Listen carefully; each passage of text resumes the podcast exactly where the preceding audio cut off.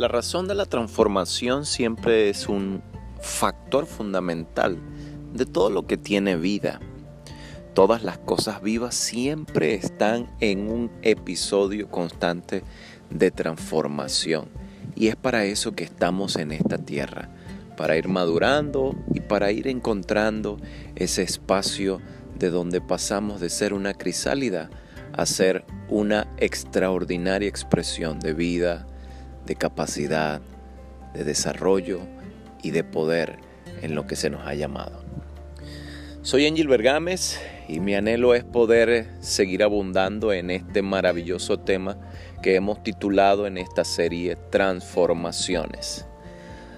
Esta responsabilidad en la que hemos estado envueltos para ser nosotros seres humanos, para tener la capacidad de ser hombres y mujeres, para vivir una vida de matrimonio, para llevar a cabo una familia, para construir aquello que es tan valioso como lo son nuestros hijos. Vaya qué importante es que un hombre y una mujer en la tierra, teniendo la oportunidad de vivir el vínculo del matrimonio, puedan verse el uno al otro siendo transformado. Y es allí donde nosotros tenemos que incrementar nuestro valor, depositar eh, la capacidad de nuestras creencias y examinar el detalle de la construcción de esas creencias. Nadie puede ser transformado y nadie va a transformar a otro a menos que entienda el complejo ciclo de sus creencias. Por eso la escritura es muy clara cuando dice que el hombre es lo que son sus pensamientos. Y es allí donde nos encontramos en poder discernir de qué manera estamos pensando, cómo estamos llevando a cabo nuestra lógica, nuestro sentido común y hasta dónde tiene la capacidad de llegar estos pensamientos a los que les damos cabida.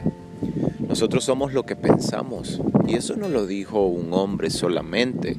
Esa fue la inspiración divina de Dios para un hombre al que se le dio la licencia de ser entre los conocidos de los escritores bíblicos, se le dice uno de los hombres más sabios. El único que pudo superarlo en sabiduría.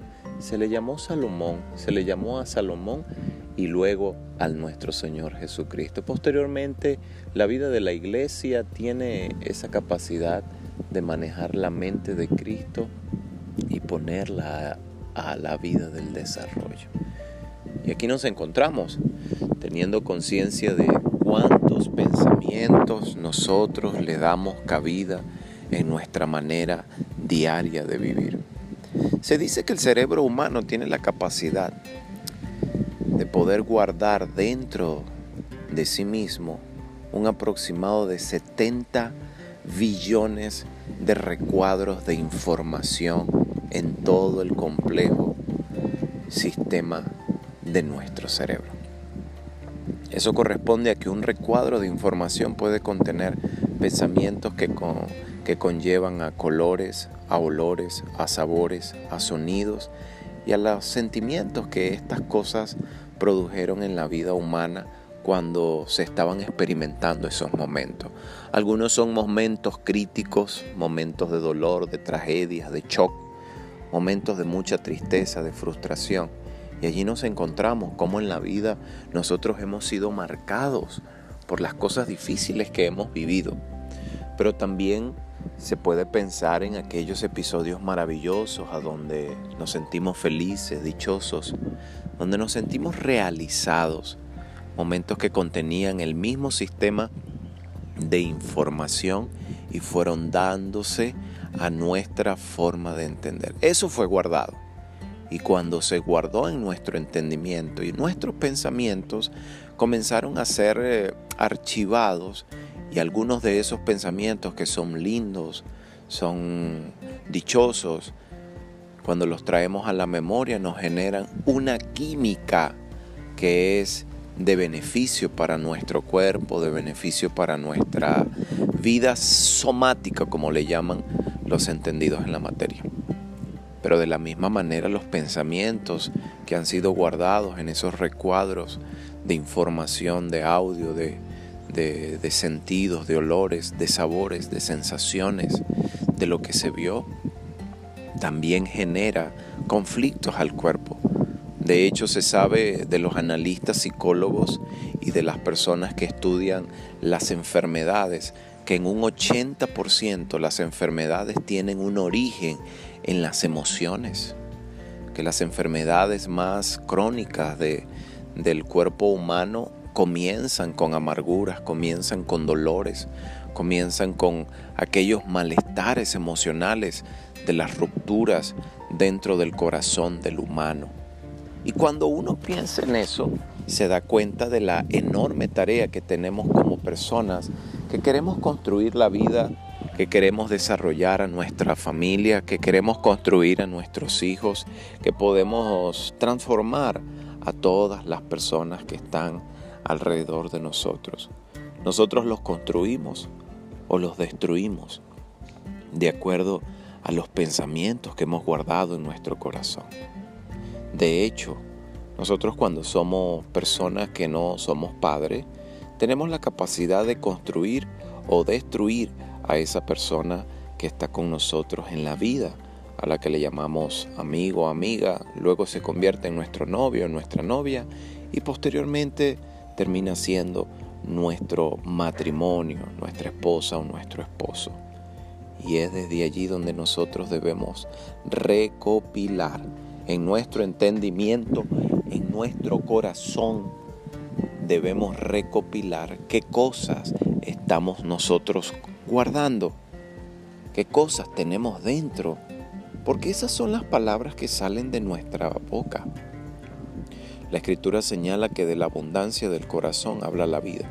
Pero todo esto vamos a reunirnos en, en este pensamiento. Si yo soy lo que pienso, de tal manera que yo debo saber que lo que yo soy debe empezar a revisarse en las cosas que están guardadas en mi mundo, en los fragmentos, aquellas cosas que fueron maltrechas, aquellas cosas que hirieron nuestra vida o aquellas cosas que fueron beneficiosas, provechosas, limpias de corazón. Y es allí donde nos daremos a la tarea de poder incorporar en nuestro trabajo de transformación toda la obra que se nos ha encomendado. Y es muy fuerte cuando nosotros nos toca ser los padres, cuando nosotros somos las personas que han sido llamadas para ser padres y madres de niños, de aquellos hijos que hoy están pequeños, Pueden ser que estén de 4, 7, 10, 11 años, 15 años, 18 años. Y todavía de las personas que están, de las personas que están dándose la capacidad de poder desarrollarse en esta humanidad. Por eso si alguien tiene que ser transformado, va a tener que empezar a revisar el mundo de sus pensamientos. La capacidad de lo que piensa se ve en lo que pasa por la mente y por la memoria constantemente. Cuando se nos presentan unas oportunidades, ¿qué es lo primero que decimos? No, eso, eso no es posible para mí. O somos de los que decimos, vaya, vamos a ver qué cosas yo debo hacer para empezar a lograr esto, que parece muy difícil. Ya de plano en esas dos versiones estamos exponiendo dos tipos de creencia, por lo cual estamos exponiendo dos tipos de pensamiento el pensamiento negativo y el pensamiento que tiene la capacidad de tener fe.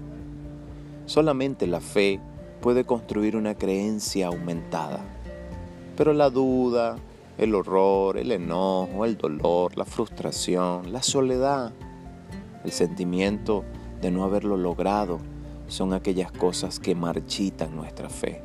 Y es por eso que para poder lograr una vida en constante transformación, necesitamos incrementar nuestros niveles de fe para que eso produzca en nosotros un alto impacto, no solo en nosotros, sino en todas las personas que nos rodean, incluyendo a nuestro matrimonio, a nuestros hijos y a toda la sociedad con la que compartimos la vida. Así que ya tenemos esta siguiente responsabilidad de poder ir analizando cuáles son los pensamientos que están gobernando diariamente mi vida. Para todos ustedes un gran abrazo. Seguimos en la próxima.